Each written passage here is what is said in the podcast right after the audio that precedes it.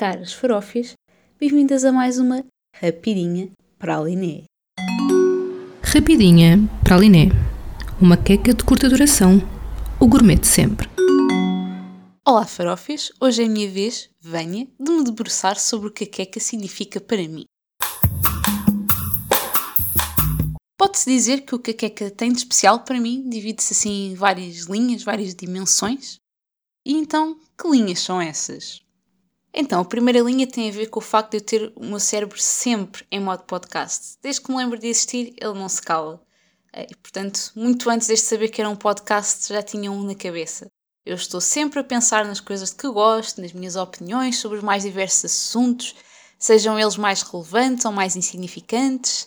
Portanto, pode-se dizer que o meu monólogo interno, na verdade, é uma espécie de diálogo ou um monólogo direcionado às mais diversas pessoas, quer elas façam parte da minha vida ou não quer sejam anónimas ou celebridades, ou até mesmo personagens fictícias. O que é que isto tem a ver com ter um podcast? Bom, podcast é uma maneira de canalizar uh, esta minha tendência. Por outro lado, uma outra linha tem a ver com o facto de sempre me ter sentido muito inspirada pelas mais diversas fontes de entretenimento, sejam elas programas de TV uh, eh, dos mais diversos tipos, por exemplo, concursos, programas de humor, ou então outras coisas como textos humorísticos, canções de paródia, you name it. E aliás, se for possível juntar vários ingredientes num só, tanto melhor. E temos como exemplo relativamente recente disso o 5 para a meia-noite, mas podíamos pensar em muitos outros exemplos. E a verdade é que com todas essas inspirações dou por mim, por vezes, a imaginar como seria preparar conteúdos de entretenimento, quiçá ligando um lado mais sério ou mais educacional, entre aspas, uh, mas a verdade é que nunca tinha realmente preparado uh, em concreto uh, nada deste estilo.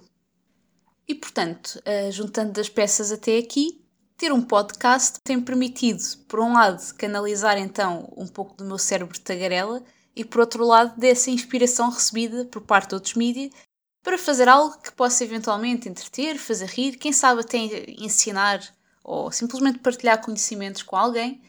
E isso tem sido feito principalmente através de algumas rubricas, como as palavras da semana, que são, perdão, uh, muito que rir, mas também acho eu que aprender. Uh, os furamitos, essa talvez um pouco mais educacional, mas há sempre margem para a parvoíce. Ou ainda o Quem Canta Seus Ouvintes Espanta, um, que é uma rubrica que gosto particularmente, uh, apesar do trabalho que dá, raramente uh, poder apresentar. Uh, e que é muito interessante exatamente porque permitiu-me não só criar algumas coisas atualmente, mas também aproveitar algumas ideias uh, antigas, principalmente as músicas do episódio dos anos 80. Uh, eram letras que já estavam parcial ou totalmente escritas no passado. e que o facto de ter um podcast permitiu aproveitar, porque realmente elas estavam escritas, mas não tinham absolutamente destino nenhum. e portanto, nesse sentido, uh, houve aqui um, um significado positivo no, no podcast relacionado com esta parte do conteúdo.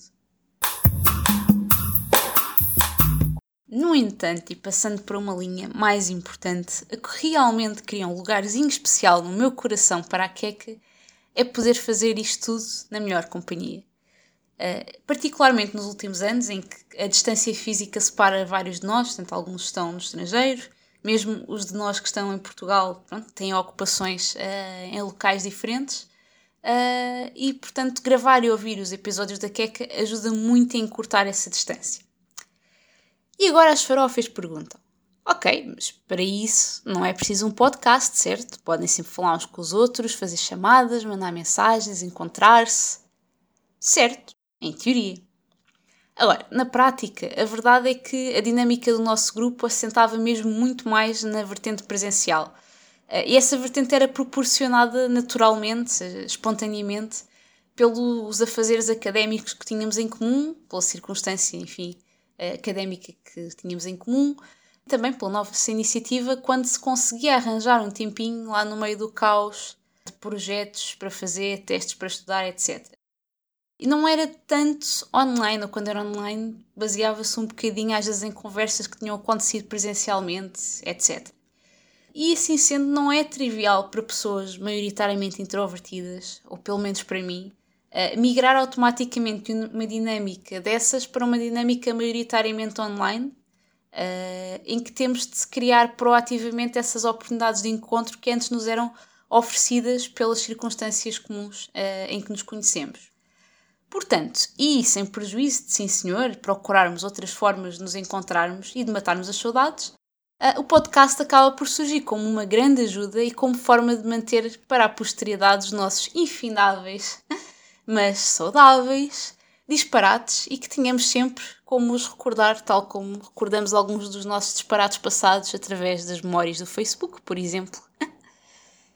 E por falar em disparates, eu sinto que peco um pouco por falta de espontaneidade no momento, passa a redundância, uh, e que aquilo que eu tenho para oferecer ao podcast foca-se muito mais na fase de preparação, de criação de conteúdo, uh, o que na verdade também envolve muitas ideias espontâneas, mas acaba por ser uma espontaneidade assim mais offline, mais off the record, literalmente. Uh, no entanto, essa falta de espontaneidade rapidamente é compensada pelos meus amigos que muito enriquecem os episódios com a sua espontaneidade mais online, ou seja, no decorrer dos episódios. E portanto, juntando todas as peças do puzzle que apresentei até aqui, a Queca para para mim, é o casamento perfeito entre partilhar os meus interesses, conhecimentos e inspirações e passar momentos divertidíssimos com os meus amigos e matar as saudades de os ter por perto regularmente. Portanto, se tivesse de descrever o significado da queca em poucas palavras, uh, diria que se poderia descrever como aprendizagem, partilha e amizade. E é isto. Obrigada por terem ouvido e por estarem desse lado.